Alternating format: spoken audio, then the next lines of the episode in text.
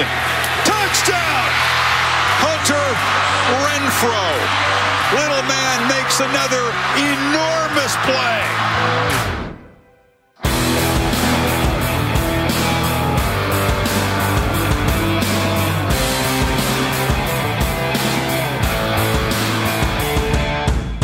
Salut à tous et bienvenue pour cette nouvelle émission euh, de Radio Sa Medi US avec donc la deuxième semaine de saison euh, régulière sur laquelle on s'arrêtera tout particulièrement au cours de euh, cette édition avec au programme donc Oklahoma qui tient enfin sa revanche, Clemson qui met les barbelés, le débat de la semaine qui vous sera servi avec des cupcakes, s'il vous plaît, sans oublier le make bag, la chronique Demandez le programme consacré à Florida et bien d'autres choses. Tout cela, comme d'habitude, en compagnie du fondateur et rédacteur du site de Loopenote, Morgan Lagré. Salut Morgan. Salut Yolo, bonjour à tous. On a encore eu euh, du très très lourd ce week-end, on s'y attendait avec le programme assez chargé euh, qui nous attendait. Et on va d'ailleurs s'intéresser à la principale affiche de cette deuxième semaine de saison régulière, en commençant, euh, comme la semaine passée d'ailleurs, par le perdant de la semaine. C'est parti.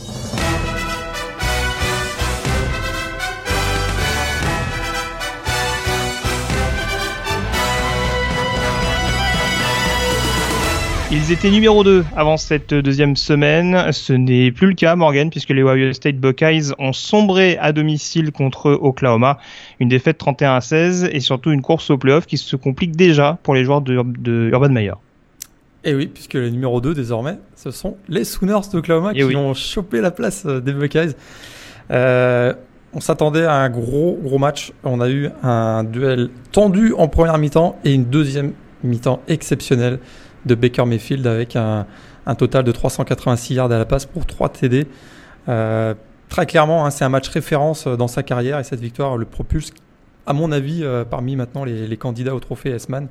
Alors, ce qui m'aura. On rappelle qu'il était déjà dans le top 5 l'année dernière. Hein. Exactement. Et vraiment, ce qui a marqué cette rencontre, c'est un drive de folie en fin de troisième quart-temps, un 4 jeux pour réussir 92 yards et ça a été conclu par un touchdown sur une réception de 18 yards de Lee Morris et euh, qui à ce moment-là a permis d'ailleurs aux Sooners de prendre euh, enfin les devants 17-13 euh, puisqu'ils étaient menés à ce moment-là et c'est très clairement ce qui a fait basculer la rencontre et on a senti que le momentum tombait du côté des Sooners à partir de ce moment-là.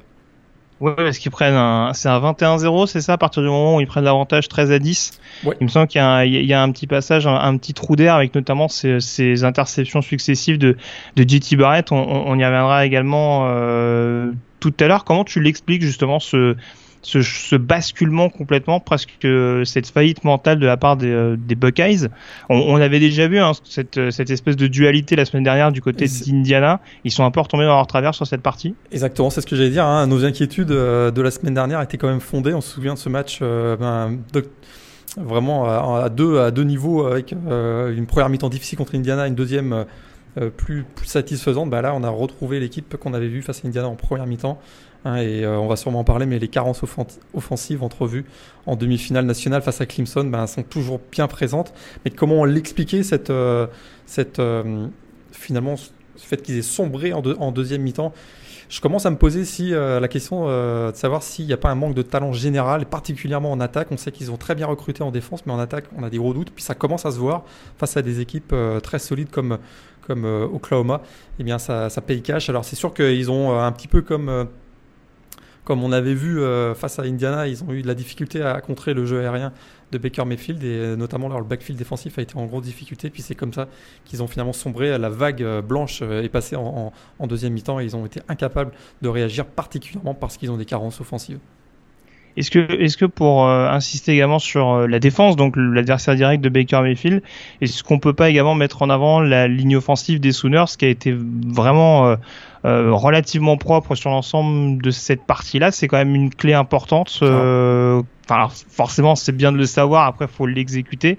Mais c'est vrai que on a vu que malgré le nombre de passes assez conséquent du côté d'Ohio State, si on avait une ligne euh, assez performante de bout en bout, ça peut permettre de, de faire des dégâts. Après, voilà, comme je le dis, c'est facile à dire, mais il faut aussi le quarterback derrière qui est capable de faire les big plays. Euh, Mais t'as raison, as raison parce qu'on avait dit que c'était une des clés de la rencontre, hein, la ligne offensive d'Oklahoma face à ce qui était considéré comme le meilleur front fort au niveau, euh, au niveau universitaire. Hum, hum, il me semble que Clemson a eu son mot à dire cette semaine, mais on avait dit que Ohio State était vraiment euh, probablement le meilleur front fort avec des joueurs comme Sam Hubbard, on, on, le sait, il y a Nick Bossa également, euh, on a Taekwon Lewis, le, meilleur joueur défensif de la saison dernière dans la Big Ten, eh bien ils n'ont pas réussi à mettre suffisamment de pression sur Baker Mayfield, particulièrement en deuxième mi-temps. Et tu as raison, c'est en grande partie grâce à une excellente performance, de la ligne offensive des Sooners dans cette rencontre. Alors l'un des autres événements de ce match, c'était aussi la première euh, du head coach Lincoln Riley dans un match important. On sait que Bob Stutz avait l'habitude de perdre des grosses affiches et qui s'était d'ailleurs incliné l'année passée contre Ohio State. Tu vois où je veux en venir? Non, plus sérieusement, est-ce que tu as vu des euh, différences particulières fondamentales entre les deux head coachs dans leur manière de jouer contre, contre Ohio State ou pas spécialement non plus? C'est juste un, une différence, euh, je dirais, de, talent pur qu'a parlé sur ce match-là. Ça m'a pas sauté aux yeux, je t'avoue, euh, des, vraies, des vraies différences stratégiques, mais très clairement, il n'a pas fait les erreurs. En tout cas, les erreurs qu'un jeune coach inexpérimenté aurait pu faire, il les a pas faites. Et pour lui, c'est si c'est un match référence pour Baker Mayfield dans l'optique d'un trophée S-Man, pour lui, waouh, quelle, quelle entrée en matière. Un deuxième match simplement, on le rappelle. Hein et euh, une victoire à Ohio dans un environnement quand même ultra hostile. Euh, c'est chapeau pour euh, chapeau pour, lui parce que c'était pas gagné d'avance. Hein. Et puis on va forcément terminer par Ohio State et donc la prestation en demi-teinte de JT Barrett. Encore une fois voilà, assez compliqué. Alors c'est toujours la même chose parce qu'à chaque fois on nous on, nous martèle, je dirais, ces, ces, statistiques qui en font le, le, joueur le plus prolifique, je crois, en termes de yards pour un quarterback des Buckeyes. Après, c'est vrai que sur le rendu, notamment euh, dans le domaine aérien, ça fait euh, un petit peu peur. Alors, question volontairement provoque. Est-ce qu'on tente un nouveau quarterback du côté d'Urban Meyer oh, C'est drôle, je l'avais noté. Moi, je suis sans pitié. Hein. Alors, verra-t-on verra Dwayne Haskins, le redshirt freshman ou l'autre freshman tête euh, Martel euh, la question commence à, ah, se tu vois, je disais qu'on nous martèle les stats. C'était nul, mais j'ai envie. Ouais. Excuse-moi. La question, la question commence à être posée parce que on, vraiment, on, retrouve à chaque fois les carences de JT Barrett dans les grands matchs face à des défenses très solides. Alors c'est sûr qu'il est souvent explosif quand c'est contre des cupcakes, on va en parler tout à l'heure, mais quand c'est euh, face à des grosses défenses, ben c'est difficile. On l'avait vu face à Clemson où il avait été euh, complètement mis sous l'eau. Et là encore une fois, ah, ça a été très compliqué pour lui. Euh, il fait une interception horrible dans le quatrième quart-temps qui coupe les jambes complètement des Buckeyes. Et, vraiment, il a, voilà, on retrouve hein, ces, difficultés, problèmes de lecture, problèmes d'exécution aussi. Hein. Parfois, il y, a, des joueurs qui sont, des receveurs qui sont libres. Les passes sont pas ajustées. la question vraiment maintenant peut, se poser de l'avenir de, de Barrett au poste de quarterback. Et puis même pour lui, peut-être si il vise la NFL, ses performances plaident pas en sa faveur. Et on voit qu'il y a d'autres joueurs hein, qui, euh, euh, sont passés par Ohio State en tant que quarterback et euh, qui ont eu une belle carrière du côté, comme receveur par exemple, du côté de la NFL. On prend un Prior aussi qui, qui avait été un quarterback légendaire du côté des Buckeyes et qui avait été receveur de, ensuite chez les Browns, si je ne me trompe pas, à Cleveland. Mais c'est vrai que les quarterbacks font rarement long feu du côté de, du côté de la, NFL. Enfin, je pense au dernier. Enfin, pour, pour reprendre un, un, passé un peu plus lointain, on sait qu'un joueur comme Troy Smith, qui était pourtant Eastman Trophy, euh, a pas pas forcément fait grand chose. C'était vraiment un, backup qu'on de manière euh, occasionnelle pour des jeux un peu spéciaux, des jeux à la course notamment. Et c'est vrai que hormis Terrell Pryor qui s'est fait sa place mais à une autre position, c'est un petit peu compliqué. C'est ce qui peut faire un petit peu peur pour euh, pour JT Barrett. Déjà, il faudra finir la saison et c'est pas hyper rassurant parce qu'on rappelle qu'ils vont jouer Michigan. On a est-ce qu'on a besoin de rappeler que la défense de Michigan est relativement intimidante? Et ils vont jouer Penn State euh, On y reviendra tout à l'heure, mais la défense ce week-end hein. était pas mal aussi. Hein. Ouais, exactement. Et c'est vrai que le prochain match, euh, c'est face à Army, si je me trompe pas. Urban Meyer va peut-être se poser la question de dire est-ce que c'est pas face à une défense qui n'est pas quand même plutôt jouable côté d'Army. Donc lancer, euh, lancer euh, peut-être euh, Dwayne Haskins, un, quarterback pro style, c'est peut-être une, bonne, une bonne idée effectivement. Peut-être essayer de le piquer au vif, euh, voir si ça si ça fonctionne, mais bon après il y a le risque aussi euh, mentalement euh, quand on sait qu'il reste sur un match à deux interceptions, c'est pas ce qu'il y a. voilà, c'est un c'est un choix un petit peu compliqué. Il aura pas eu que des bonnes expériences de Barrett, hein, parce qu'entre ça, son son duel avec avec Cardell Jones il y a deux saisons. C'est vrai que c'est assez mouvementé au niveau des postes de quarter. Oui, exactement. Bah, c'est peut-être aussi lié, hein, parce qu'on se rappelle que la première saison avait quand même été euh, hyper impressionnante de sa part. Donc, euh, est-ce que ça joue? Je pense que ça aurait plus, ça aurait plus impacté son jeu à la course que son jeu à la passe mais en l'occurrence, euh, oui, il y a quand même des, des failles qui sont relativement euh, criantes là-dessus.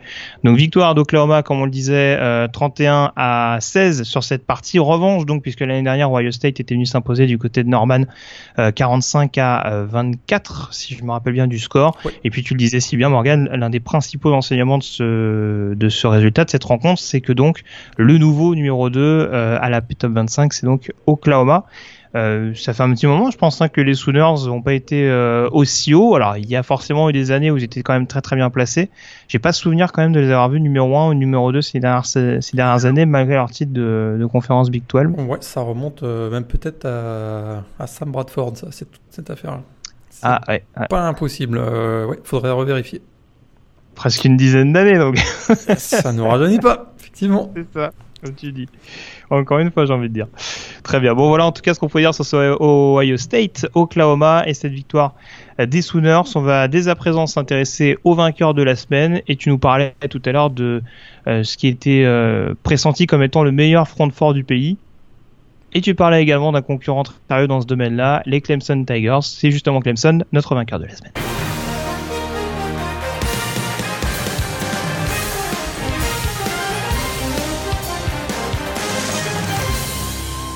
C'était l'un des premiers gros tests du champion national en titre, la réception des Auburn Tigers du côté euh, de Clemson. Et comme l'an passé dans l'état de l'Alabama, euh, ça n'a pas été spécialement évident pour les joueurs de Dabo Sweeney.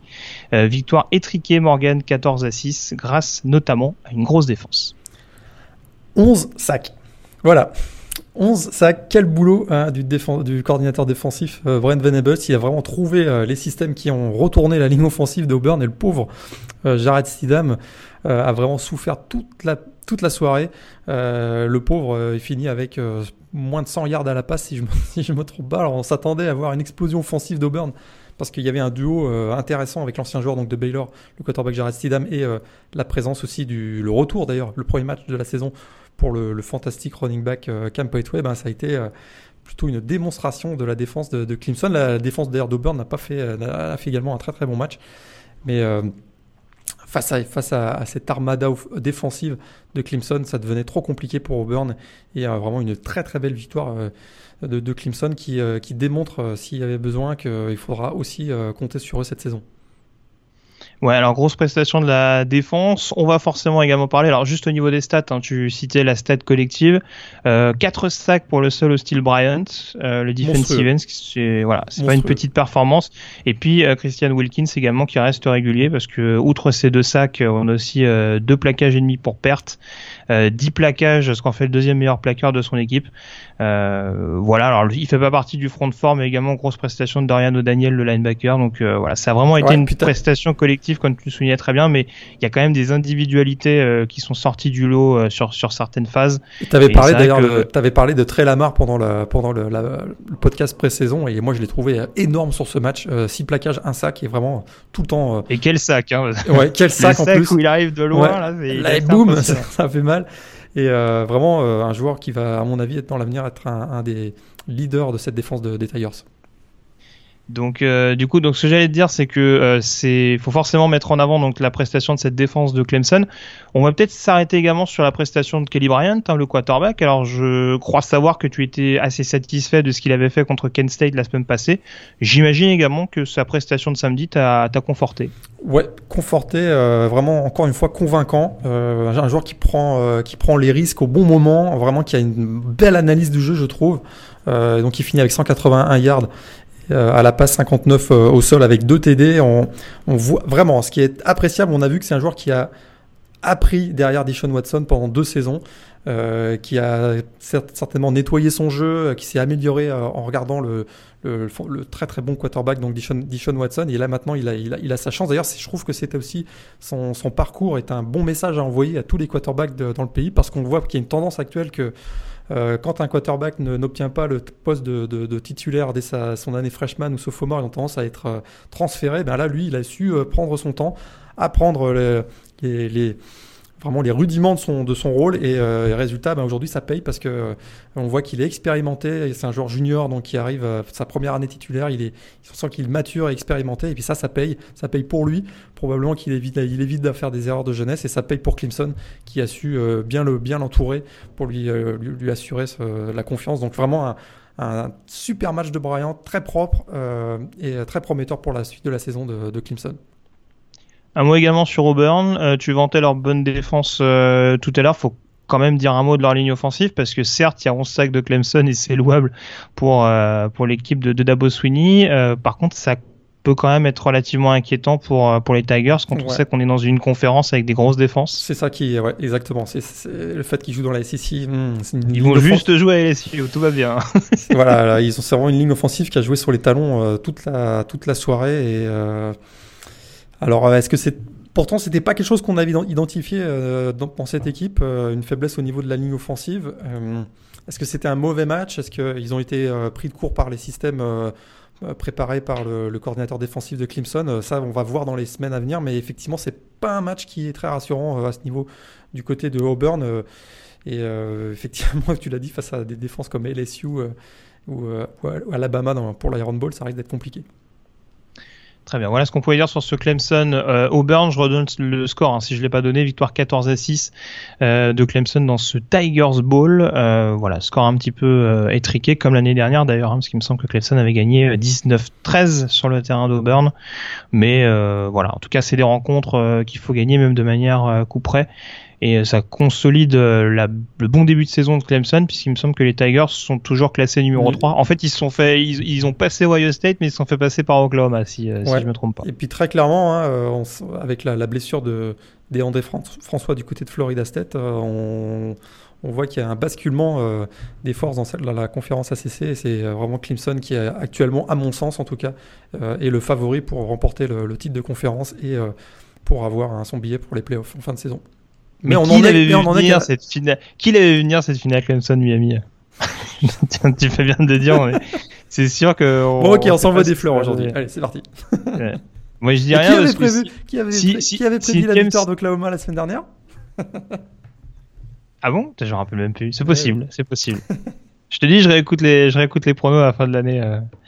Mais ouais. je vérifierai ça, t'inquiète pas. Mais euh, en tout cas, blague à part, non, mais on sait, si James Blackman euh, fait 400 yards à la passe et 6 TD contre Miami, il aurait l'air malin. Hein. Ouais. Mais euh, on ne sait jamais. Donc voilà en tout cas ce qu'on peut dire sur cette rencontre euh, et cette victoire de Clemson. Avant de s'intéresser aux autres résultats de la semaine, on fait un petit détour euh, par le débat en s'intéressant tout particulièrement aux cupcakes.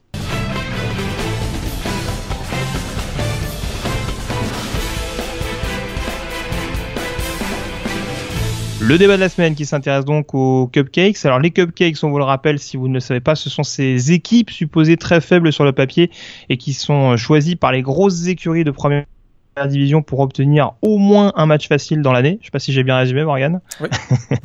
Mais en y regardant plus près, euh, on se demande si le jeu en vaut vraiment la chandelle. Une victoire et tout le monde s'en fout. Une défaite et c'est la honte assurée à l'échelon national. Euh, Michigan notamment se rappelle de sa défaite historique contre Appalachian State en, en 2016. Euh, cette année, on a eu plusieurs équipes qui ont failli se faire piéger, comme Oregon State euh, contre Portland State ou Pittsburgh contre Youngstown State. D'où ma question, Morgan. Est-ce que les Cupcakes Games pas facile à dire, ont encore un intérêt pour les principaux favoris. Ça fait, c'est sûr que ça fait débat, mais il y a une réalité et cette réalité, elle est euh, parfois euh, économique ou financière, c'est-à-dire que. Elle est surtout économique. Ouais. c'est-à-dire que voilà, hein, c'est simple, hein, euh, ça fait une victoire assurée. Or, on sait que c'est en fonction des, des fiches de victoire-défaite en fin d'année que sont choisies les équipes pour participer à tel ou tel bowl. Or, ben, la différence entre un bowl du Nouvel An et un bowl, du, on va dire, du second tiers, euh, ben, ça, représente plusieurs centaines de milliers, voire même parfois des millions de dollars. donc, et donc finalement payer, payer 100 000 ou 200 000 dollars à une équipe du niveau en dessous pour, pour les écraser, ben, finalement on récupère cet argent-là à la fin, puisqu'on va être sélectionné dans un bowl dans un bowl majeur. Hein, voilà, c'est le pari à peu près que font les, les gros programmes. D'autant plus que vraiment pour les gros programmes, avoir un cupcake, ça ne représente pas une baisse euh, au niveau de la vente des billets. Hein. ça aurait pu être aussi le risque, c'est-à-dire de d'avoir un match moins intéressant, donc le stade vide, donc moins de billets. Mais c'est pas le cas pour les, gros programmes comme Alabama ou LSU. On l'a vu ce week-end euh, avec LSU qui a battu euh, Chattanooga comme chaque année, je dirais.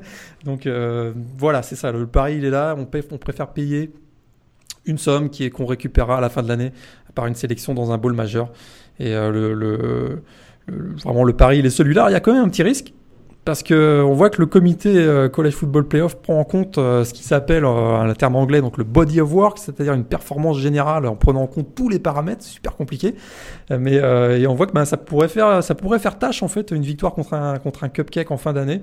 Hein, si on a deux programmes qui sont au coude à coude, on analyse un petit peu le parcours des deux équipes. hop, là on voit qu'il y a un cupcake, et ben ça peut jouer en défaveur du programme qui, euh, qui ce match. C'est un peu ce que j'allais te dire parce que en, gros, si je suis ta logique, c'est vraiment assurer ses arrières pour au moins obtenir six victoires sur la saison.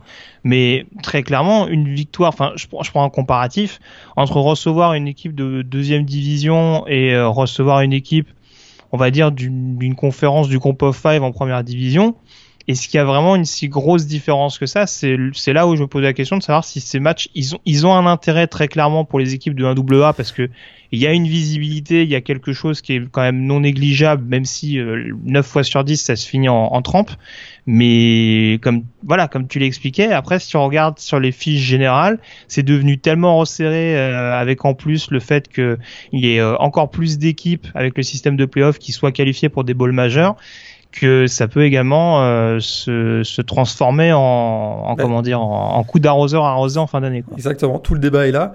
Euh, petite chose, petite nuance quand même, c'est que là pour les gros programmes, on parle pas forcément d'assurer ses arrières pour arriver à 6 victoires, mais plutôt de passer euh, de 9 à 10 ou 10 à 11. si tu vois ce que je veux dire. Et là, la différence est énorme. Hein. Passer d'une saison à 9 victoires, on se retrouve dans un, dans un Sun Bowl et, une et arriver à 10, on, là on peut prétendre au, au, Fiesta et là la différence est assez énorme. Euh, donc euh, c'est plutôt à ce niveau-là à mon avis, mais effectivement tu l'as bien, bien expliqué, le débat, euh, le débat est lancé, on voit qu'il commence à y avoir des équipes hein, qui, qui, renoncent à jouer ces cupcakes parce qu'effectivement on a analysé que peut-être ça peut être en défaveur à, la fin de l'année. D'ailleurs un, dernier mot quand même sur ce sujet pour les, concernant les programmes FCS qui eux ont un gros intérêt et parfois même un intérêt vital pour, pour assurer la survie euh, du programme de football. Mais pas seulement, on sait qu'il y a aussi euh, d'autres sports euh, ou même la quasi-totalité des sports dans, certains, dans certaines facs des FCS, donc division inférieure, qui dépendent de cet argent qui arrive, qui arrive l'argent frais qui arrive de ces matchs-là. Hein. Ils peuvent recevoir jusqu'à 500 000 ou 600 000 dollars pour aller se faire taper par Alabama, par exemple. Mais pour eux, c'est vraiment très très important et ils sont, ils sont finalement demandeurs. Bah, je prenais l'exemple de Portland State. Euh, on rappelle que les deux premiers matchs de la saison qu'ils ont joué, c'est BYU et Oregon State. Donc eux, pour le coup, ils, s'embêtent pas à placer des matchs euh, interconférences euh, au niveau de deuxième division. Ils vont directement récupérer les pépettes, si je peux parler ainsi. Et en l'occurrence, ils n'ont pas été spécialement ridicules ni contre les Cougars ni contre les Beavers. Pour eux, c'est bon, après, le hein. niveau des deux équipes est ce qu'il est cette année. On y reviendra peut-être plus tard. Mais euh, tu disais, Morgan, excuse-moi. Pour eux, c'est tout bénéf. Hein. C'est sûr que bah, s'ils se font taper, de toute façon, personne n'en parlera. Mais, euh, mais ils touchent quand même l'argent. Et puis s'ils arrivent à créer l'exploit, boum, ils ont une, une exposition médiatique. Donc, euh, et en plus, comme je disais, pour eux, ça, ça remplit les caisses et c'est très important, parfois même vital. Voilà. Et puis pour revenir également à ça, ça me fait, ça m'y fait penser parce que je prenais l'exemple de Michigan euh, il y a une décennie de ça contre Appalachian State. Il n'y a pas si longtemps que ça. On se rappelle d'Iowa qui avait perdu à domicile contre North Dakota State. Euh, Iowa qui était euh, finaliste de la précédente édition au niveau de la conférence Big Ten et qui s'était fait surprendre à la maison. Et alors autant ça peut être piégeux pour les équipes de 1A, autant pour les équipes de 1AA. Euh, et là en l'occurrence pour North Dakota State, euh, même si ça change pas fondamentalement énormément de choses. Euh, voilà, j'imagine que sur, sur les rankings en fin de saison en, en 1AA, on peut quand même dire, bon, ils ont quand même été tapés à Iowa à l'extérieur. C'est quand même difficile de pas les mettre premiers si les autres à côté n'ont pas réussi un fait d'armes similaire. Et pour le recrutement, et tu as complètement raison, et pour le recrutement, pour eux aussi, c'est très important à la FCS d'aller jouer contre ces grosses équipes. Encore une fois, c'est une exposition euh, médiatique, et ça c'est très important. Par contre, je suis quand même étonné que tu me dises que niveau engouement populaire, ça se ressent pas tant que ça, parce que moi j'imagine, enfin, j'ai la sensation, tu me dis que ça se fait beaucoup moins, mais j'ai quand même la sensation que notamment sur les premières semaines, on en a une quantité, c'est quand même, euh, enfin c'est quand même dingue. Déjà, il y a déjà énormément de matchs de college football à suivre, et on se retrouve quasiment avec 80-85 matchs à suivre parce que chaque euh, chaque gros favori, on va dire, se fait euh, se fait sa, sa petite entrée tranquillement. Donc c'est quand même je suis quand même assez étonné que tu me dises qu'il y, a un, engouement populaire parce que justement, moi j'ai la sensation que c'est des matchs qu'on n'attend pas du tout maintenant. Euh. Bah, en tout cas, tous les, tous les gros programmes, euh, il y a aucune, il y a aucun impact sur la, vente, la vente de tickets. C'est pas si c'était hmm. ça que tu voulais aborder, mais donc on retrouve des stats qui sont. Parce qu'on est un engouement général, mais oui, c'est pour ça. Oui, oui, bien sûr. Sur le sur la billetterie, ça m'intriguait un peu plus et oui, bien sûr. C'est sûr que si ça leur si ça leur est pas préjudiciable, il n'y a pas de raison qu'ils se freinent tant que ça, c'est sûr. Au-delà du fait, comme on, comme on le disait, que mm, mm, ça peut être problématique euh, en fin de saison pour une place mm. en playoff. Bon, voilà en tout cas sur ce, ce qu'on pouvait dire sur ces, euh, sur ce, sur cette habitude, on va dire, d'affronter des, euh, des équipes plus que jouables sur le papier en, en, début de saison et en fin de saison, parce que je crois que la semaine avant les rencontres de, de rivalité, il y a souvent également des, des petites rencontres euh, pour faire passer la pilule, on va dire, pour, pour faire monter encore plus euh, la pression euh, sur le campus.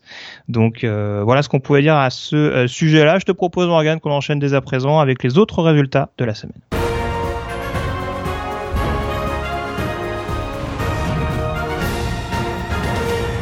Et on va commencer par les équipes Non, on va pas commencer par les équipes classées. On va commencer par l'un des événements de la semaine, Morgan.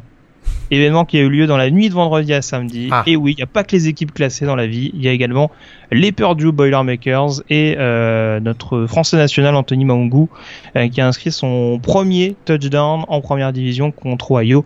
Euh, victoire d'ailleurs de Purdue 44 à 21 super match. Moi, j'ai vraiment beaucoup de plaisir à le regarder. Au-delà du fait que ben, on était très très content pour lui, pour Anthony, qu'il ait marqué ce touchdown. Mais vraiment, moi, j'ai découvert une équipe de Purdue. On l'avait vu un petit peu face à Louisville la première semaine, mais alors là, une équipe avec beaucoup d'entrain, beaucoup d'agressivité, euh, des, euh, des, trick plays. On a vu un, double flip flicker. Enfin, vraiment, c'était super agréable à regarder.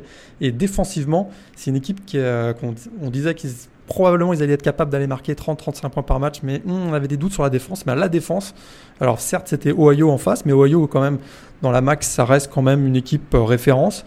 ben là, je les ai trouvés très très costaud et j'ai vraiment hâte de les voir euh, commencer leur calendrier de, Big Ten. On va en venir donc aux équipes euh, classées au niveau du top 25 avec le numéro 1 Alabama qui a pas eu forcément à, forcer son talent victoire 41 à 10 contre Fresno State.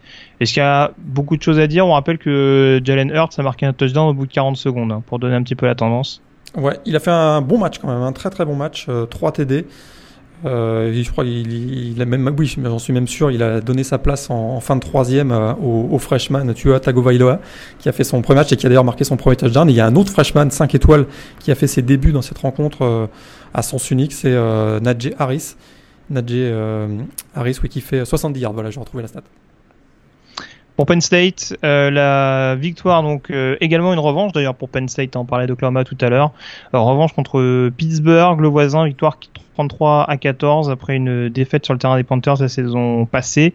J'en parlais un petit peu. Euh, grosse défense de la part de Penn State et un Tracy McSorley qui a pas forcément eu à forcer son talent en attaque.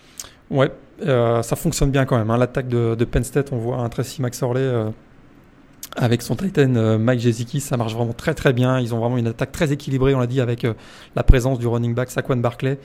Et, euh, ils ont vraiment, ils sont très efficaces et opportunistes hein, parce que si on regarde la, stat et la physionomie du match, 38 minutes de possession de ballon pour Pittsburgh, mais, mais donc derrière ils ont été capables offensivement de marquer très vite les points, et puis défensivement ils ont bien tenu et vraiment une, une, revanche incontestable euh, face, à, face aux voisins de, Pittsburgh. Une très belle victoire de, Penn State, qui aurait peut-être d'ailleurs mérité de, de passer euh, devant, de rester devant USC au classement AP Top 25. on peut avoir le débat, mais euh, en tout cas, c'est, on voit que le momentum hein, de la saison dernière se confirme cette année.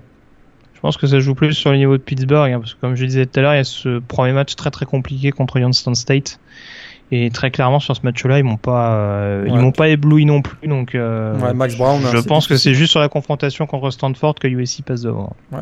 Max Brown, l'ancien quarterback de, de USC, il n'a pas encore trouvé ses marques du côté de Pittsburgh. On passe à Michigan, euh, succès étriqué mais victoire quand même des Wolverines contre Cincinnati, 36 à 14. Ouais, ça n'a pas été très très beau hein, comme match, euh, même parfois inquiétant en première mi-temps. Euh, il y a un moment où Cincinnati est revenu à 17-13 si je me trompe pas. Bon, c'est sûr qu'ensuite ça a été ça a été beaucoup mieux. Euh, Wheaton Spate a encore encore de la difficulté à trouver le, à trouver le rythme. Mais défensivement, ça reste encore très solide. encore deux pick six réussis dans ce match, dont un de, de Tyree euh, Kinnell, le defensive back, qui pour moi est l'une des révélations d'ailleurs de ces débuts de saison du côté des, Wolverines. On passe à USC, euh, dont on attendait le choc contre Stanford, le duel intra Pac-12 et la victoire donc de USC 42 à 24, avec le retour en forme de Sam Darnold. Quel match hein, de, Sam Darnold euh, On s'attendait à sa réaction, bah, ça n'a pas loupé avec un, tandem avec Deontay Burnett qui a été explosif. Hein. vraiment, on a eu des touchdowns très spectaculaires tout au long de, tout au long de l'après-midi. On pensait que Stanford allait être capable défensivement d'aller bloquer euh, cette, euh, cette, attaque de USC qui avait été un petit peu inquiétante aussi face à Western Michigan en, première semaine. Bah là, euh, ils n'ont absolument pas réussi à contenir la, fougue des, des, Trojans. C'est une, vraiment une victoire extrêmement convaincante. très clairement, le USC est lancé en cette saison 2017. Alors quelques résultats avec euh, des succès relativement larges, même si toutes les équipes euh, se sont pas baladées pour autant. Oklahoma State qui bat sauf euh, Alabama 44 à 7. Wisconsin qui bat Florida Atlantic 31-14, Virginia Tech qui bat Delaware 27-0, Kansas State qui bat Charlotte 55 à 7 ou encore Tennessee qui bat Indiana State 42 à 7. J'englobe également LSU qui a battu Chattanooga 45-10 et Washington qui a battu Montana 63 à 7. Euh, Est-ce qu'il y a un résultat en particulier que tu retiens dans, dans tout ce lot-là? Euh, Peut-être la prestation de Jonathan Taylor du côté de Wisconsin? Ouais, c'est ça. Jonathan Taylor, le, freshman qui, euh, qui est encore explosif. 223 yards au sol, 3 TD. Euh, vraiment, il traversait la ligne défensive de, Florida Atlantic comme dans du beurre. C'était un petit peu douloureux d'ailleurs pour Len Kiffin, à mon avis ça a été, en tout cas, c'est l'une des révélations de l'année, euh, de cette début de saison, en tout cas, le running back freshman, donc euh, Jonathan Taylor. Un petit mot aussi sur Mason Rudolph, le quarterback de Oklahoma State, qui devient le recordman de l'université au nombre de, yards lancés à la passe et un quarterback hein, qui devient de plus en plus un, bon candidat aussi pour un, pour un premier tour de la draft NFL l'an prochain. Ah ouais, voire même très haut d'ailleurs lors du premier tour, parce que peut-être hormis euh, Sam Darnold et Josh Rosen, je, pense, je pense que pour l'instant, il, il, est dans le top 3. On va dire que Baker Mayfield à l'échelon NFL, ça pose plus de questions. Et euh, je le vois bien, je vois bien l'outil pour l'instant euh, aux yeux des scouts. On parle d'un autre quarterback, peut-être qui est sans doute bien considéré, même si dans mon cœur c'est autre chose. Lamar Jackson, qui euh, a repris ses, bonnes vieilles habitudes contre North Carolina, victoire 47 à 35 pour le quarterback de Louisville, euh, qui a inscrit 525 yards au total et 6 touchdowns. 6 TD encore, euh, c'était voilà intenable hein, comme l'année dernière. Et comme l'avait dit André Smith, le linebacker de North Carolina, il a remis fait de on va pas se faire marcher dessus. on va pas se faire marcher dessus. Résultat 6 TD. La semaine dernière, j'avais des petits doutes sur sur Lamar Jackson, bah, j'avais tort parce que très clairement, euh, il repart sur le même rythme que l'an dernier. Et euh, maintenant, ben, pour lui, ça va être de réussir le même type de performance face à la défense de Clemson la semaine prochaine. Ça va être peut-être être autre chose. On va voir. mais voir s'il va y avoir des déclats pendant la semaine. Euh. Ouais. Je, je, suis pas sûr, mais bon, on sait jamais. Mais, mais j'ai quand même un peu peur pour lui parce que on voit qu'il, voilà, il est rapidement, rapidement, il, il prend l'option du jeu au sol et face au, mastodonte de Clemson, euh, il pourrait, il pourrait euh, peut-être ne pas finir le match même. On passe à un match qui était également très défensif et malheureusement Morgan, je vais être obligé de parler du Notre-Dame Georgia. Victoire euh, des Bulldogs au bout du suspense 20 à 19 avec comme je disais une, défense notamment de l'équipe de Kirby Smart assez impressionnante. Défense, ouais, euh, défense impressionnante. Hein, victoire donc de Georgia qui jouait à domicile. Euh, premier match, euh, c'est le premier match de saison régulière de l'histoire entre ces, entre ces deux programmes et match ultra ultra défensif et un petit peu comme la saison dernière. Hein, du côté de Notre-Dame, on a l'impression que, que l'équipe est partie pour réussir une belle victoire. Et toujours en fin de match, hein, des, des, mauvais choix, une exécution un peu confuse.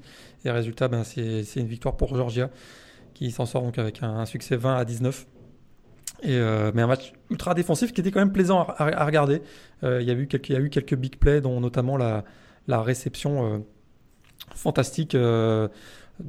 J'ai oublié le nom. Terry Godwin. Terry Godwin, voilà, Terry, de Terry Godwin, euh, très très spectaculaire à la, à la OBJ. Donc c'est euh, voilà deux, deux mastodontes, on va dire, de la, du college football qui s'affrontaient. Et puis ça donnait un, match quand même plaisant à regarder, même si c'était assez défensif et beaucoup de pénalités aussi dans cette rencontre.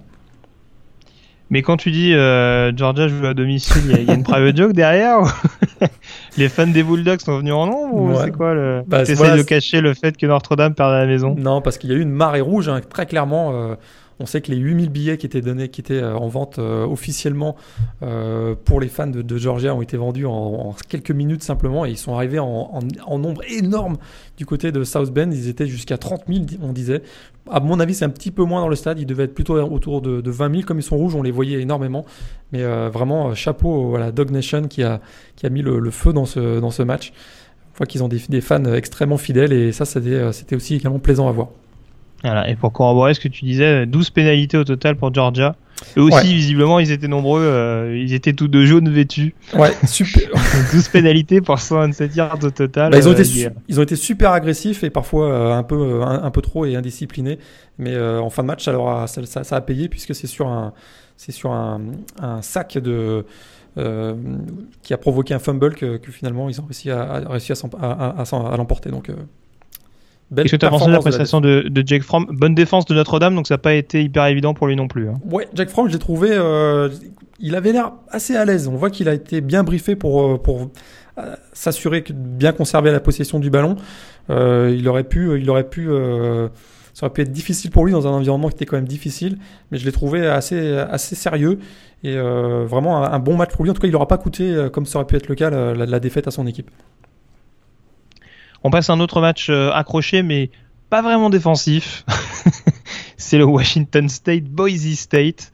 Euh, les retrouvailles entre les, deux équipes euh, qui se sont affrontées j'ai presque envie de dire jusqu'au bout de la nuit, presque au bout de la matinée pour euh, pour, pour les Français, parce que euh, c'est un match qui a duré euh, pour le coup, qui a dû commencer aux alentours de 4h, 4h30 et qui s'est fini relativement tôt dimanche. et donc Washington State qui au bout du suspense s'impose, trois prolongations nécessaires pour s'imposer 47 à, 44. victoire compliquée pour les Cougars qui ont en plus perdu Luke Fox sur blessure. Ouais, mais quel comeback parce que ils étaient menés 31-10 à moins de 10 minutes de la fin. Euh, moi, je m'apprêtais à écrire euh, que Washington State euh, voilà, venait de sombrer et que c'était encore une mauvaise passe pour la Pac-12. Eh bien, un retournement de situation assez impressionnant. Effectivement, avec à la baguette non plus Luke Falk blessé donc à la tête, on craint une petite commotion. Mais ben, c'était finalement le sophomore Tyler Ilitsky qui a été qui est rentré en jeu. Puis quelle performance, un 3 TD derrière, ça a été un, un, mano à mano pendant, la prolongation et une victoire finale, donc 47-44, un des matchs de la semaine. Et une victoire qui, euh, qui fait du bien pour Washington State parce qu'une défaite aurait été euh, très très très compliquée pour eux face à Boise. Boise euh, qui a également perdu son quarterback d'ailleurs au, cours de ce match, Brett Rippen qui a été remplacé par Montel Cozart qui a fait une belle performance également avec 2 TD. Une belle hécatombe en somme. Euh, on passe également au duel entre Arkansas et TCU. Autre revanche. Euh, on rappelle qu'Arkansas s'était imposé l'année dernière dans le Texas euh, après prolongation d'ailleurs et TCU qui a pris sa revanche donc sur le terrain de Fayetteville. Victoire 28 à 7 avec un gros gros jeu au sol de Texas Christian qui a pas forcément simplifié la tâche d'Arkansas. Ouais, et puis euh, bonne défense aussi de, de TCU, euh, vraiment qui a su museler euh, le quarterback Austin Allen, qui est pourtant le vrai leader offensif des Razorbacks. Il a, été limité à 138 petits yards, ça, ça a été à la passe, ça c'est moi une des belles surprises aussi, ce début de saison de TCU qui se faisait un peu marcher dessus les deux dernières années et qui, semble-t-il, a retrouvé finalement ses, sa solidité défensive. Et TCU qui s'affirme de plus en plus comme un peut-être un gros candidat ou en tout cas une équipe qui pourrait venir embêter Oklahoma dans la Big 12. C'est sûr. On passe aux autres euh, derbies euh, de ce week-end avec notamment l'énorme fin de match entre Iowa State et Iowa lors du Cyhawk Trophy. Au bout du suspense et également au bout d'une prolongation, victoire des Hawkeyes sur le terrain d'Iowa State 44 à 41. Avec une course monstrueuse de Akrum Wadley dans les deux dernières minutes du temps réglementaire, vraiment qui permet d'égaliser et d'envoyer ce match en prolongation. Vraiment un, un El Asico encore euh, de folie. Hein. si vous aimez les, grosses rivalités et les matchs euh, du Middle West américain, c'est parfait. Ça a été effectivement jusqu'au bout du suspense avec une victoire euh, au final de Iowa, mais ça a été difficile et énormément de points dans cette rencontre que je vous conseille de revoir si, vous avez l'occasion. Et puis tant qu'on parle également des autres derbies, mini surprise avec la victoire de New Mexico State sur le terrain de New Mexico, victoire 30 à 28 euh, c'est les Aggies, c'est ça, New Mexico State? J'ai un vieux doute. Oui, c'est ça, c'est les Aggies. Les Lobos contre les, contre les Aggies. Et euh, c'est une petite surprise. D'ailleurs, New Mexico avait l'occasion de d'égaliser finalement puisqu'ils sont revenus à 30-28 sur un touchdown à une minute euh, de la fin. Ils ont tenté une conversion à deux points manqués finalement. Et c'est une petite surprise cette victoire de New Mexico State.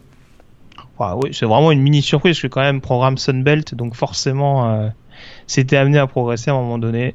tu l'imagines, je suis très satisfait de cette victoire des coéquipiers de Larry Rose. Euh, euh, on continue également sur les revanches. Oregon, Nebraska. L'année dernière, Nebraska avait battu Oregon dans les dernières secondes. Cette année, eh bien Oregon s'est rattrapé. Victoire à domicile 42 à 35. Mais Oregon, c'est pas forcément facilité la tâche avec une victoire, on va dire arrachée dans les dernières minutes. Même Willy Taggart a avoué que il avait, il avait songé au scénario UCLA Texas A&M après le match. Ah oui, parce qu'ils ont mené 42-14 euh, euh, à la mi-temps. Euh, une fantastique première mi-temps d'ailleurs de Justin Herbert, un jeu au sol aussi, un jeu oui au sol avec Royce Freeman solide. vraiment défensivement, ils ont parfaitement su contrôler l'attaque des Cornhuskers. Puis une deuxième mi-temps un petit peu difficile avec 21 points marqués consécutivement par Nebraska, avec un Tanner Lee, le quarterback des Cornhuskers, qui était retrouvé. effectivement, ils sont revenus à 42-35 avec même la possession du ballon sur à deux minutes de la fin et une interception qui fait très très mal euh, pour les Cornhuskers. Mais euh, voilà, quand, on prend du recul, ça reste quand même une belle victoire pour Oregon. Il démarre avec la saison avec une fiche de 2-0 et Willy Taggart ne euh, pouvait pas rêver mieux à mon avis face, avant un match face à Wyoming la semaine prochaine. Et si South Carolina pouvait être la surprise en conférence SEC Est, victoire des Gamecocks sur le terrain de Missouri 31 à 13, avec un début match un peu compliqué, mais encore un, un Dibo Samuel de Gala. Ibo Samuel de Gala, euh, que ce soit sous réception ou retour de kick, il est toujours bien présent. Jack Bentley aussi, le, quarterback, est euh, bien présent. Puis on voit là également la, marque de fabrique hein, du coach Will Munchamp parce qu'on voit que la défense, hein, ça commence à, tourner euh, sévèrement. Et puis c'est très encourageant pour cette équipe avant d'attaquer le, le, calendrier de conférence sec. Et puis pour Missouri, hein, qui sera le prochain adversaire d'ailleurs de, de Purdue la semaine, la semaine prochaine, ben, ils viennent de renvoyer leur coordinateur défensif. Donc, euh, euh, ça peut-être une bonne nouvelle pour Anthony. On ne sait jamais. Il y aura peut-être un peu de confusion dans la défense des Tigers. C'est ce qu'on espère. Euh, quatre résultats que je vais te donner à la volée quatre euh, victoires à l'extérieur plus ou moins surprenantes. Euh, tu me dis à peu près ce qui, te, ce qui a le plus attiré ton attention. Euh, victoire de Houston sur le terrain d'Arizona. première victoire de Major Applewhite d'ailleurs en tant qu'head coach, si je ne me trompe pas, victoire 19 à 16 donc chez les Wildcats. BYU pour qui ça s'arrange, défaite à domicile lors du derby mormon contre Utah 19 à 13. Et puis deux résultats lourds de conséquences je pense pour les semaines à venir. Arizona State qui s'incline à la maison contre San Diego State 30 à 20 et euh, la fessée reçue par Oregon State à la maison contre Minnesota 48 à 14. Bah, les équipes du désert Arizona, on l'avait dit que en, en, preview que ça allait être, euh, ça allait être compliqué et puis ça, ça se confirme, hein, que ce soit Arizona ou, Arizona State, c'était difficile aussi pour, euh, pour Arizona face à, face à Houston. Moi, ça, ça m'a vraiment surpris. Tu l'as dit, Oregon State qui, qui, également se fait battre. On voit que dans la Pac-12, hein, un début de saison bien, bien, bien compliqué. Et puis BYU hein, qui, va un petit peu mieux, euh, mais ça suffit pas face à une équipe comme, euh, Utah parce que Utah c'est aussi la Pac-12 et euh, je m'attendais à une victoire beaucoup plus large. Donc je vois que de manière générale, c'est un début de saison un peu compliqué pour la Pac-12. Et puis juste pour finir également ces résultats, alors pas de classement cette semaine parce que ça va être en lien avec ce que je vais vous dire tout de suite, sachant qu'il y a eu beaucoup de rencontres qui ont été remportées cette semaine, forcément en raison de, l'ouragan Irma qui a sévi sur les côtes floridiennes, donc beaucoup de rencontres qui impliquaient des équipes de Floride reportées donc à des dates ultérieures. Ce sera également le cas pour le Florida State Miami qui était prévu ce week-end et qui est repoussé au 8 octobre. Et on a donc les rencontres euh, Florida State, Louisiana Monroe, Arkansas State, Miami, Connecticut, Florida, UCF, Memphis et le dernier Florida, Northern Colorado, qui ont donc été reportés. Ça, ça comprend d'ailleurs quasiment que des équipes classées. Hein, donc pour le coup, ça montre que le foot floridien va bien, hein, parce qu'il n'y a que des équipes classées quasiment. Et le UCF Memphis qui je pense aura eu le détour. Mais donc il faudra voir quand est-ce qu'on arrive à à caler tout ça parce que ça va pas être forcément évident. Euh, les équipes ayant pas les, mêmes bye week euh, au cours de la saison régulière, ça va être un, mini casse-tête. Est-ce qu'on peut éventuellement reporter d'une semaine les, finales de conférence ou est-ce que ça paraît quand même assez compliqué hein? Ouais, ça, ça c'est à mon avis, euh, c'est pas jouable. On l'avait vu l'an dernier avec. Ah bah, cas exceptionnel, mesure exceptionnelle. ouais, bah, l'an dernier, on l'avait déjà vu avec LSU Florida. On se souvient de l'épisode où ça a été compliqué parce que Florida était un vrai candidat à une place en, finale de conférence. Donc euh, là, j'ai des doutes. Euh, les choses sont quand même très bien organisées pour, pour les finales. Euh, avec toute la logistique qu'il y a autour, je j'y crois pas trop. Non. Bon, écoute, en tout cas, on verra. T'as remarqué que j'ai pas parlé du Boston College Wake Forest hein tu as Et de la fessée reçue par Boston College à la maison. Je n'ai pas entendu. Victoire 34 à 10 en l'occurrence. Boston College, Notre-Dame la semaine prochaine. Ah ouais, ça promet. Ah là là, duel de winner, dis donc. Hein. Eh ben, tu vas te régaler. En parlant de se régaler, Morgan, euh, une idée qui nous a été euh, soufflée par euh, notre cher auditeur Minibus, qu'on salue bien bas, qui nous proposait de sortir du lot, on va dire, nos, nos trois matchs préférentiels du week-end, éventuellement, pour, pour ceux qui n'auraient pas spécialement le temps de voir toutes les rencontres et qui préféraient s'intéresser aux au plus passionnantes, au plus mouvementées du week-end. Est-ce qu'il y a trois matchs que tu conseilles tout particulièrement euh, de revoir dès que possible? Euh, les, les, matchs de la semaine dernière, euh, bah, on en a parlé. Iowa State contre Iowa, je crois que tu partageras mon point de vue. Il est dans mon top 3. Ouais, celui-là, c'est particulièrement pour une fin de match ultra spectaculaire. Peut-être un, début de match qui était un petit peu au ralenti, mais ça a été beaucoup mieux à partir du milieu, on va dire, de, du deuxième quart-temps. Euh, Washington State Boise. Effectivement. Je l'ai aussi. Ouais. J'en étais sûr. c'est toujours pareil. On se donne pas nos, nos matchs avant et les trois sont dedans. Mais c'est vrai que forcément, c'est des matchs avec, des prolongations, avec des retournements de situation, donc euh, c'est compliqué de pas les mettre dans le lot. Ouais. Et puis, euh, et puis moi j'ai mis USC Stanford parce que je trouvais que c'était quand même un, match aussi assez spectaculaire avec un, un excellent Sam Darnold. Bah écoute, je vais retrouver le. le dernier match que j'avais mis, c'était un match avec beaucoup de points également. Bah, c'est le North Carolina Louisville que j'ai pas trouvé du tout mauvais. Euh, pourtant, j'étais un peu sceptique sur le niveau de North Carolina. Et on a vu que malgré leurs altermoiements, on dira au poste de quarterback avec un coup euh, Chas Surratt ou, euh, ou Brandon Harris, ouais. dont j'ai toujours pas compris l'entrée en deuxième mi-temps, mais pourquoi pas. Euh, voilà, ça a été quand même un match euh, à rebondissement, un match assez offensif voilà, il n'y a pas de match euh, cadenassé euh, très défensif. Le Notre-Dame Georgia, malgré les bonnes défenses, m'a pas impressionné plus que ça. Enfin, m'a pas, j'ai pas trouvé ça passionnant non plus, mais c'est aussi lié, t'en parlais tout à l'heure, aux nombreuses pénalités qui ont un peu haché le jeu. C'est peut-être un petit peu ce qui a terni la note. Si vous aimez, hein, ceux qui préfèrent les grosses défenses, bah, le Clemson Auburn, là, ah bah vous, allez, là vous allez prendre votre pied, c'est sûr. Mais je quand même un petit. Euh, si vous avez la, possibilité de voir le match de Purdue aussi contre Ohio, au-delà du fait de, voir le, touchdown de Anthony, euh, moi j'ai trouvé que c'était un match assez plaisant aussi à, regarder. Non, non, c'est vrai que cette attaque de, de Purdue avec Jeff Brom, on, sent qu'il y a quelque chose, qu'il y a un élan euh, vraiment intéressant et, et c'est sûr que ça peut être une, attaque assez excitante à suivre cette, euh, cette année. On, l'avait vu. Et, et, et, dans une Big Ten West, alors on aura peut-être le temps d'en reparler, qui paraît quand même assez ouverte parce que hormis Wisconsin, je vois pas de, gros gros cadres dans cette division. Donc euh, il y a peut-être moyen d'arracher euh, plusieurs succès euh, intra-conférence pour Purdue au cours de cette année, si l'équipe continue à, monter en régime de cette manière-là. On a fait le tour sur les résultats, Morgan. On peut dès à présent eh évoquer vos questions, puisque on vous en remercie. Vous avez, avez posé de nombreuses questions cette semaine. C'est tout de suite, c'est maintenant. C'est par le biais du Mailbag.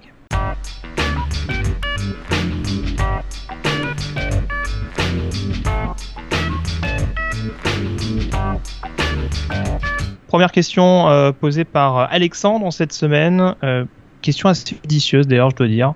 À combien devrait-on réduire le nombre euh, de balls? Alors je ne te cache pas que j'ai pas rencontré le nombre de balls actuels. Je l'ai fait. On en est à quoi 35, 40 On en est à 40 avec le Recom Media Camellia, le Bad Boys Mower Gasparilia, le Popeye, là, il est pas mal. le Popeye Bahamas, notre préféré, le Famous Idaho Potato Ball. Et eh oui. Oh, celui-là, tu l'aimes bien aussi, le Dollar General. Dollar General Ball, bien entendu. voilà, voilà où on en est avec, euh, avec ces 40 balls. Donc, personnellement, je sais pas si tu es d'accord avec moi, mais il y en a beaucoup trop. 80, fait 80 équipes qui sont qualifiées, finalement, sont les 130 de, de bah, c'est ce, ce, que disait Alexandre, il me semble, dans son propos, c'est que c'est vrai que ça peut avoir du sens, euh, mais de là à, à sélectionner des équipes qui se retrouvent avec des bilans négatifs en, en bowl. Ça ressemble plus. Euh, je, me je me rappelle de Nebraska notamment il y a deux saisons qui avait remporté un bowl contre UCLA en, en ayant une fiche de 6-7 à la fin d'année. Ouais. Ça fait quand même un petit peu rigoler quoi. Donc, euh... pour ça que moi, Alors à, combien tu les mettrais en l'occurrence bah, Moi je me suis amusé à faire un petit, euh, une petite liste des bowls que j'aimerais bien avoir conservé j'arrive à pas plus de 14-15. Bah, ceux que tu as cités déjà, tu les gardes tous ceux-là. ouais, ceux-là, je, les, ceux je les garde. Ah, t'as pas toucher au dollar général ball, attends, déconne pas. Voilà, je, je pense que voilà, si on avait le Sugar Bowl, le rose, le, le orange, Fiesta, le peach, le cotton, euh, le citrus, euh, l'Alamo, le Sun Bowl, peut-être euh, le Music City Bowl, l'Holiday Bowl, si on, si on, gardait ça, euh, ça ferait un peu de sens. On se retrouverait avec voilà, entre 26, 28 ou 30 équipes. Et, et ça, ça, voilà, ça aurait du sens et il y aurait, à mon avis, beaucoup plus de, d'enjeux et de, d'engagement des, équipes qui y participent. Euh, vraiment, les, équipes du milieu de classement de la Pac-12 ou de la, ou de la Big Ten qui vont, euh, qui vont jouer le, le dollar général, euh, je suis pas convaincu. Quoi. Ouais, alors pour pour rejoindre pour te rejoindre sur ce que tu dis, c'est vrai que là où je trouve la formule un petit peu compliquée, on parlait tout à l'heure du fait d'assurer ses arrières.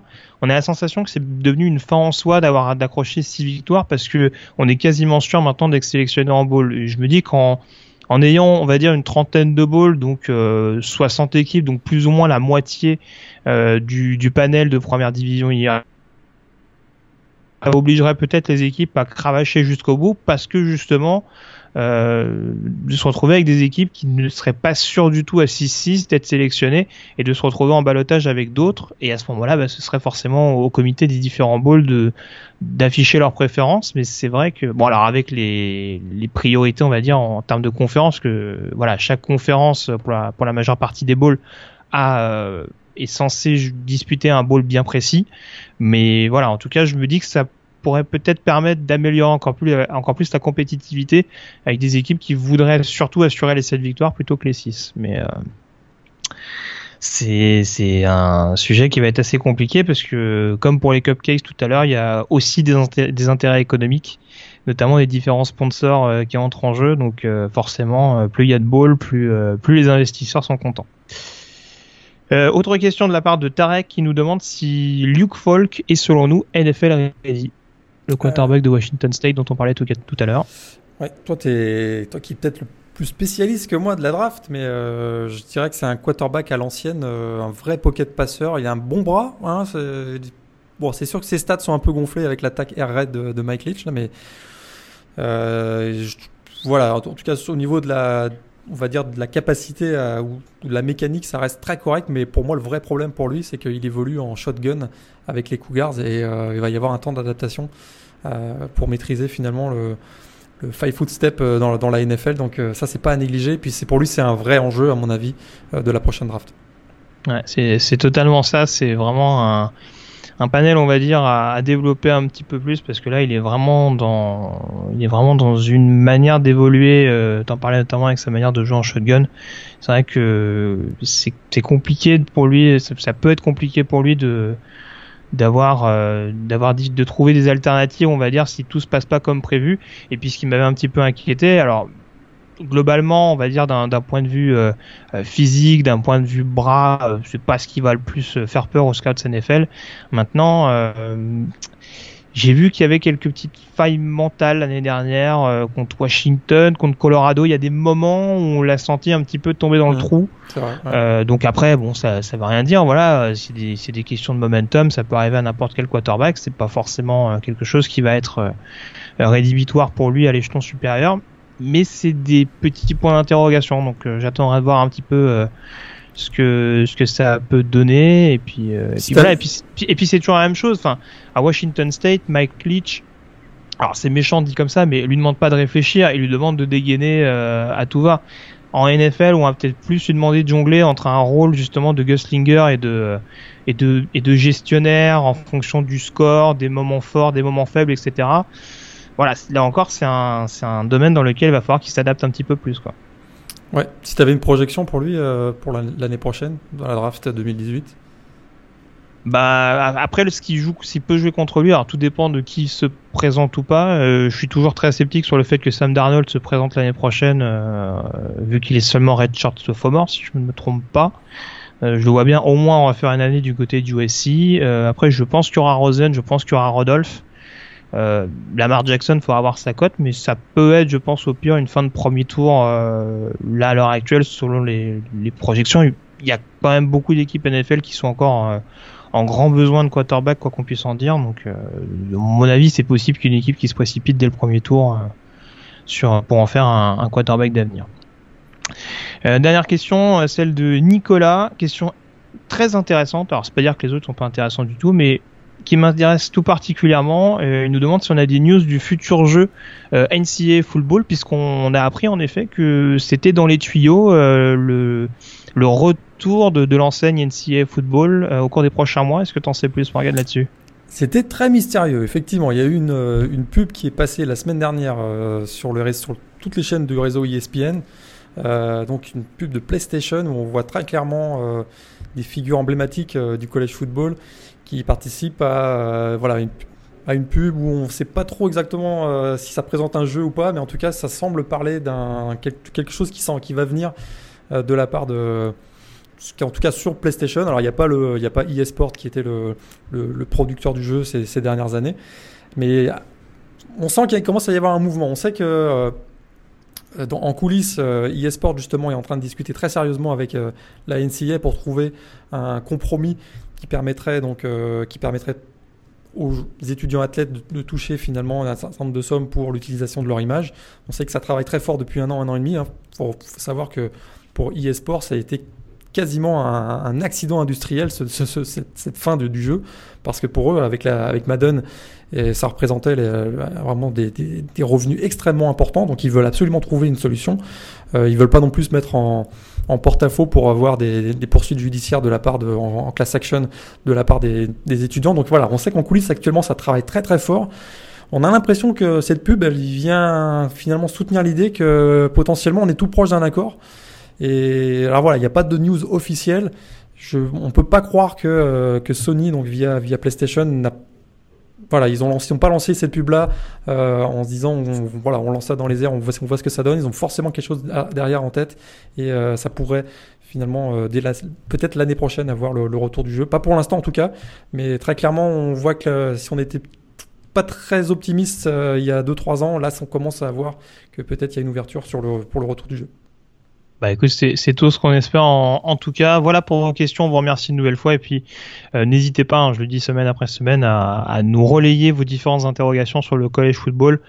Euh, voilà, vous voyez avec des différents sujets, ça peut parler jeux vidéo, ça peut parler de, de ball, de plein de sujets différents. On, on essaie de vous aiguiller sur euh, sur, les différentes questions que vous avez à propos du football universitaire. Et puis donc vous pouvez nous poser vos questions par le biais de Facebook, de Twitter et donc euh, des différents euh, articles, notamment l'article du podcast que vous retrouvez donc sur le site de euh, The Blue Pennant. On a fait le tour sur les questions, Morgan. On va donc s'intéresser à la nouvelle chronique de l'émission, Demander le programme.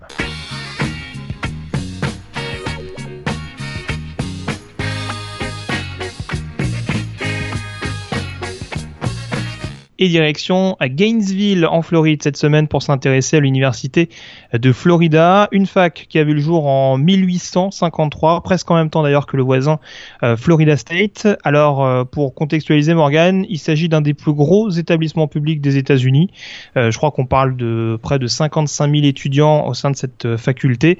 Et d'ailleurs, contrairement à ce qu'on pourrait penser, hein, en raison des nombreux cas sociaux qui sont, qui sont passés récemment par l'équipe de football, Florida est mine de rien une école assez bien cotée.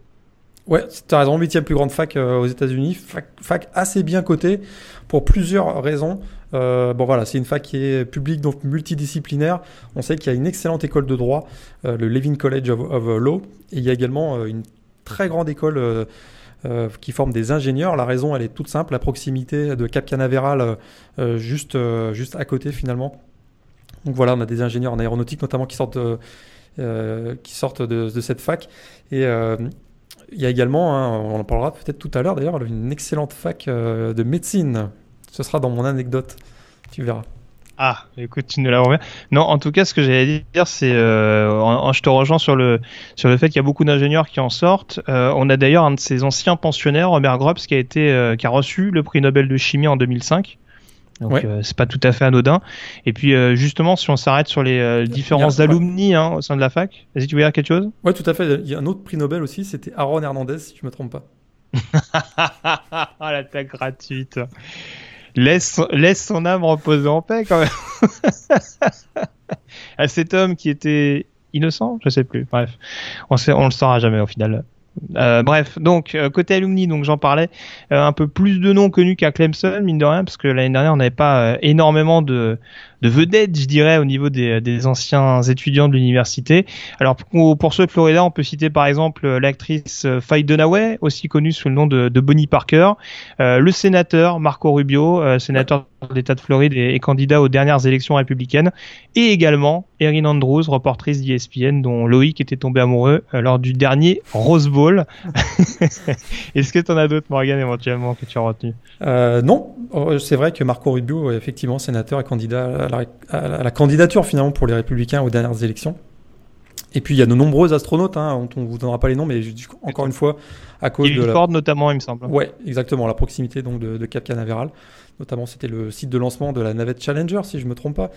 Euh, voilà, d'autres alumni, peut-être plus euh, au niveau du, des- du sport, peut-être que vous connaissez. Alors bien sûr, Joachim Noah, euh, qui est passé par là, l'ancien- donc le, le fils, bien sûr, de l'ancien joueur de tennis. Il y a Al Horford aussi, euh, donc actuellement le basketteur des, des Celtics de Ils Boston. jouent ensemble dans la même raquette, d'ailleurs. Tout à fait. Et donc, euh, alors, voilà, ceux qui aiment le basket, ben voilà, il y a des, des grands joueurs qui sont passés par là. Puis, euh, puis sinon, au niveau du foot, hein, on a Jen Chizik, on a Charlie Strong, bien sûr, qui est passé par là. On a au niveau de la NFL hein, des, des, des coachs ou d'anciens coachs, hein, Mike Mularkey, euh, Todd Haley ou Chen, Chen Gailey, si on remonte un peu plus loin, l'ancien coach de Dallas, qui sont tous des anciens des étudiants de, de Florida. Ouais, alors pour, pour revenir justement sur le, sur le côté vraiment euh, fac très sportive, euh, faut quand même rappeler, et j'espère ne pas me tromper, je me semble avoir vérifié ça il y a peu de temps, mais que le Florida est la dernière fac à avoir gagné la même année euh, le basket et le football. Le foot, ouais. C'était en 2008, hein, je crois, justement, tu parlais de Joachim Noah euh, qui jouait à l'époque euh, au niveau du basket, et donc la même année avec la fameuse époque Tim Thibault, donc Florida qui était devenu euh, euh, champion national, ou en tout cas vainqueur du, du BCS. Donc euh, c'est vrai que c'est une fac très très sportive. Euh, il me semble également d'ailleurs que Florida vient de remporter l'épreuve, alors c'était en soccer universitaire, c'est ça, la victoire contre LSU euh, il y a quelques semaines de ça, ou de baseball, baseball universitaire je crois. Donc euh, vraiment une fac où il y a globalement il y a, il y a globalement quoi faire niveau sport. On le disait, en même- on le disait en même temps, l'établissement est quand même assez euh, assez conséquent, donc euh, il y a quand même il y a quand même pas mal de, de matière sur le campus. Et puis concernant les alumni également au niveau du football, il y a quelques noms quand même assez savoureux. Elliot Smith, Jack Youngblood, Wilbur Marshall, euh, ceux qui se rappellent. Alors Ouh, Youngblood, hein, oui. pour contextualiser, ancien, ancien lineman défensif notamment euh, des Los Angeles Rams, devenu euh, Hall of Famer. Wilbur Marshall, euh, gros cogneur des Chicago Bears, ouais. exactement. Et puis voilà, euh, énormément de noms. euh, Fred Taylor notamment, dont je reparlerai tout à l'heure, euh, l'ancien running back des Jacksonville Jaguars. Tim Thibault également. Alors du coup, Percy du coup, je cherchais des vedettes NFL, donc c'est vrai que Tim Thibault, ça mais forcément, Tim Thibault, c'est compliqué Oui. de pas le mettre dans, dans l'équation. Il y en a un que j'aimais beaucoup, ça c'était euh, les années où j'ai je commençais vraiment à suivre beaucoup le, le football. Au milieu des années 90, c'était The Freak, hein, Javon Curse, qui était un super pass rusher de- des Titans du Tennessee. Il est passé, aussi par, par, les, euh, par les Gators. Euh, Fred Taylor, tu l'as dit. Puis il y a Danny Werfel, qui était l'ancien euh, champion en national en 96 avec les Gators et qui était aussi euh, vainqueur du trophée euh, S-Man, si je ne me trompe pas. C'est ça. Alors, justement, si on, si on regarde de plus près, alors juste, euh, est-ce que tu peux me donner ton anecdote tout de suite avant que je te sorte la mienne, Ah, l'anecdote? Fac de On médecine. t'écoute. Fac de médecine. Gator, Gator, Gatorade? Eh oui, Non. La boisson a été inventée sur le campus de Florida par le département des sciences. Euh, en 1965, l'équipe de football a testé une nouvelle boisson qui à l'époque s'appelait Gatorhead, head comme assistance en anglais. Mais le nom n'était pas très euh, marketing, hein, Gatorhead. Il a donc été transformé en, en Gatorhead. Et puis euh, c'est devenu donc, euh, ben, donc cette boisson qui limite les effets de la déshydratation a été inventée sur En le Floride campus de Floride. Et donc Gatorhead, c'est là dont vient le, dont vient le nom. D'accord. Eh ben écoute, ton anecdote va être beaucoup moins passionnante que la tienne. Puisqu'il faut savoir que Florida est l'une des rares facs de première division universitaire à ne pas avoir une, mais deux mascottes.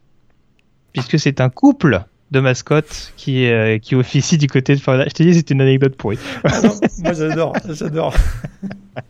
Donc officiellement, euh, la mascotte de Florida est donc Albert.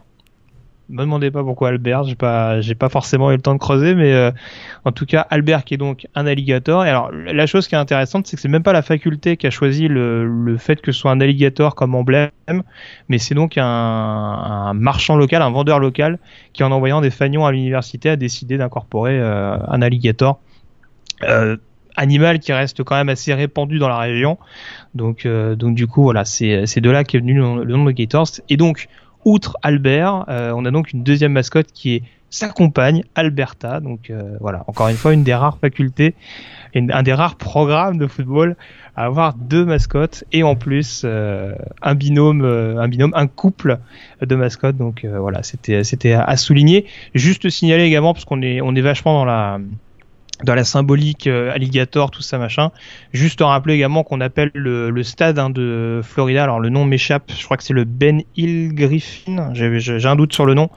Euh, Ben Hill, euh, c'est Ben Hill quelque chose, le nom du stade de Florida, qui est donc, Ouais, qui est donc surnommé euh, Le- le, Swamp, c'était ça, hein? le Ben, Ben Hill Hill, Griffin? ouais, le Ben Hill Griffin Stadium qui, euh, qui s'appelle The Swamp, voilà euh, qui veut donc dire en anglais euh, le marécage. marécage. Euh, référence donc aux Ouais. alligators Et et c'est- un surnom qui a été donné qui a été donné par Voilà, Steve voilà. Spurrier à l'époque lors de ses débuts comme head coach de la fac de, de Florida. D'ailleurs, on peut dire qu'un dernier mot, hein, que c'est que c'est probablement lui qui a qui a mis, comme on dit sur la sur la carte, sur la map, le programme, parce qu'avant son arrivée, donc à la- au début des années 90, euh, ben, c'était un programme qui avait de la difficulté à, s'affirmer dans la SEC. Puis alors là, il a eu les années euh, 90 ont été euh, des années extrêmement prolifiques pour le pour les Gators. C'est un 122 vi- 122 victoires, je l'avais noté, un titre de champion donc en 96, et vraiment son passage a complètement transformé le programme, qui maintenant est euh, notamment avec sa fameuse euh, fun and gun, hein, son, système ultra, euh, ultra agressif, offensif, ultra agressif. Et vraiment, bah, depuis, euh, Florida fait partie des, des ténors de la conférence SEC, mais c'était pas le cas avant son arrivée en 1990.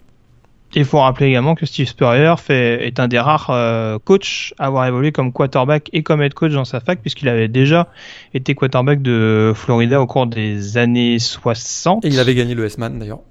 Voilà, donc euh, une petite... euh, bah, D'ailleurs, il me semble qu'il fait partie du conseil d'administration à l'heure actuelle de, de la fac de Floride. euh, ouais, il est il me représentant. semble qu'il est revenu au Berkeley depuis la fin de son exactement. contrat à South Carolina. ouais. Ouais. Donc euh, voilà, juste pour terminer peut-être, euh, un match historique du côté de, de Florida qui te vient pas plus particulièrement à l'esprit. Moi, j'ai un souvenir d'une performance de Tim Thibault de folie. C'était en, en finale de conférence SEC face à Alabama, où, euh, où ils étaient menés au score et il, il fait deux drives de folie. Alors, c'était en 2006 ou 2000. Ouais, je pense que c'était en 2006, peut-être peut-être 2008. Un des deux, 2006 ou 2008. En tout cas, j'ai un souvenir euh, vraiment. euh, c'était. Voilà, le.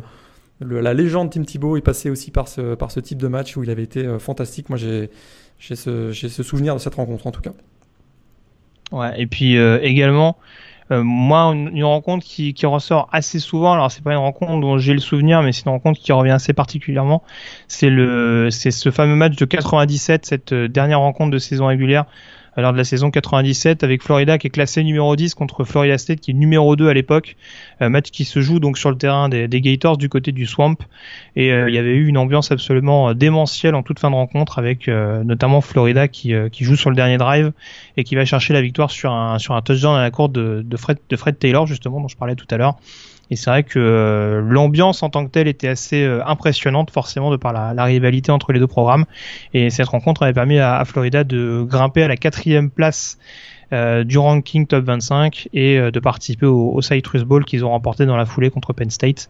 Et voilà, c'était déjà Steve Spurrier, le head coach à l'époque, et le coordinateur défensif, Morgan. Est-ce que tu te rappelles de son identité?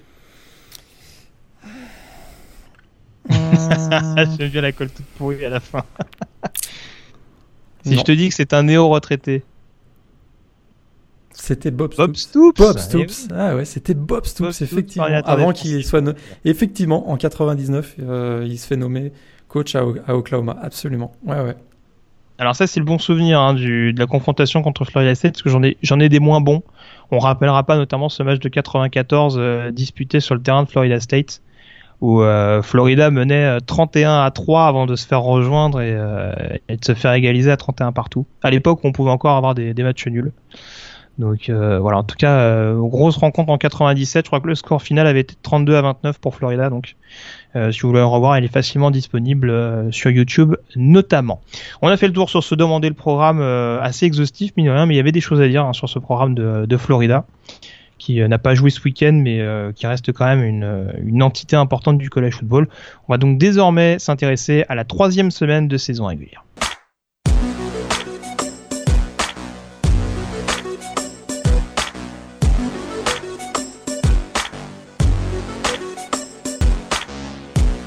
La troisième semaine, Morgan, avec forcément euh, l'affiche principale de euh, cette semaine qui sera du côté euh, de Louisville, ce fameux duel intra-ACC qui opposera Louisville à Clemson.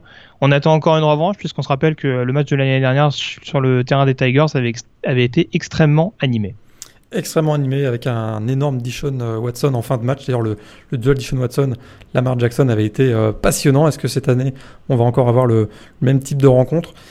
En tout cas, euh, c'est sûr que voilà, c'est un premier événement, un premier match clé dans la course euh, au titre de la conférence ACC.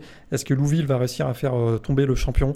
Et donc définitivement s'affirmer comme un candidat au, titre et même peut-être au playoff C'est tout l'enjeu de cette rencontre.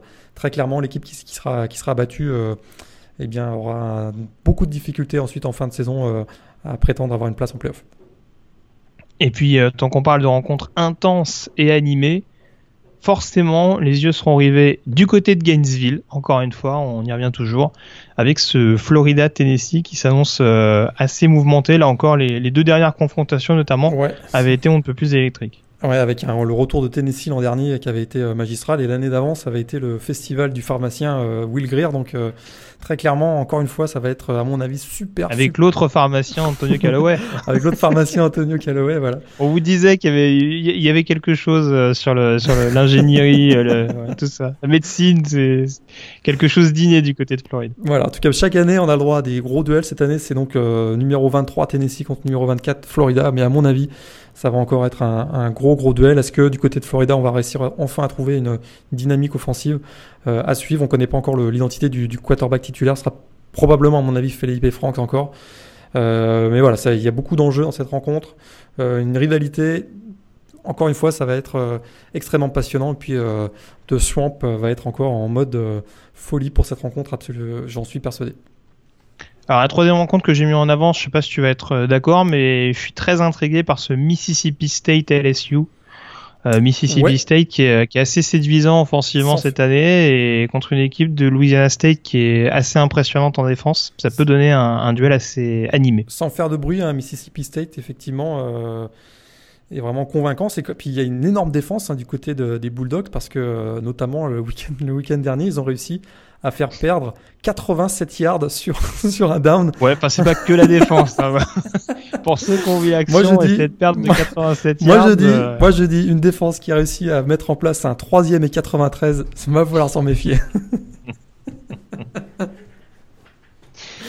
Très bien. Bon, en tout cas, ce sera, ça sera à suivre tout particulièrement. On va donc euh, faire les pronostics. On revient à la formule classique. Alors, avant les pronostics, est-ce que tu as euh, une upset alerte particulière pour cette troisième semaine?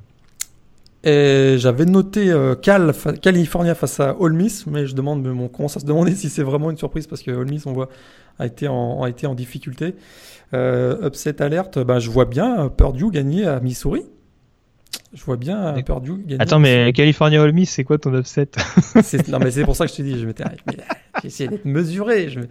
Il, y a, il, y a, il, y a, deux semaines. C'est très très équilibré sur le papier. Hein. Voilà, je pense que California effectivement euh, peut battre Ole Miss, mais c'est moins une upset alerte que Purdue à Missouri. C'est sûr, c'est sûr. Une autre. Est-ce que Oregon peut perdre à Wyoming par exemple? Quand on voit euh, les débuts de saison un peu compliqués de, de Josh Allen du côté, de, du côté des Wyoming ah, J'y crois pas trop. J'y crois pas trop. Effectivement, euh, Wyoming, il vivait, euh, il vivent et meurt avec Josh Allen. Puis Josh Allen, en ce moment, c'est pas la joie. Donc, euh, je, je vois pas Oregon perdre à Wyoming. On a l'impression qu'il y a une dynamique du côté d'Oregon. Donc, je, serais, je, serais quand même, je serais quand même surpris. Et pour la déconne, est-ce que Texas peut gagner à USC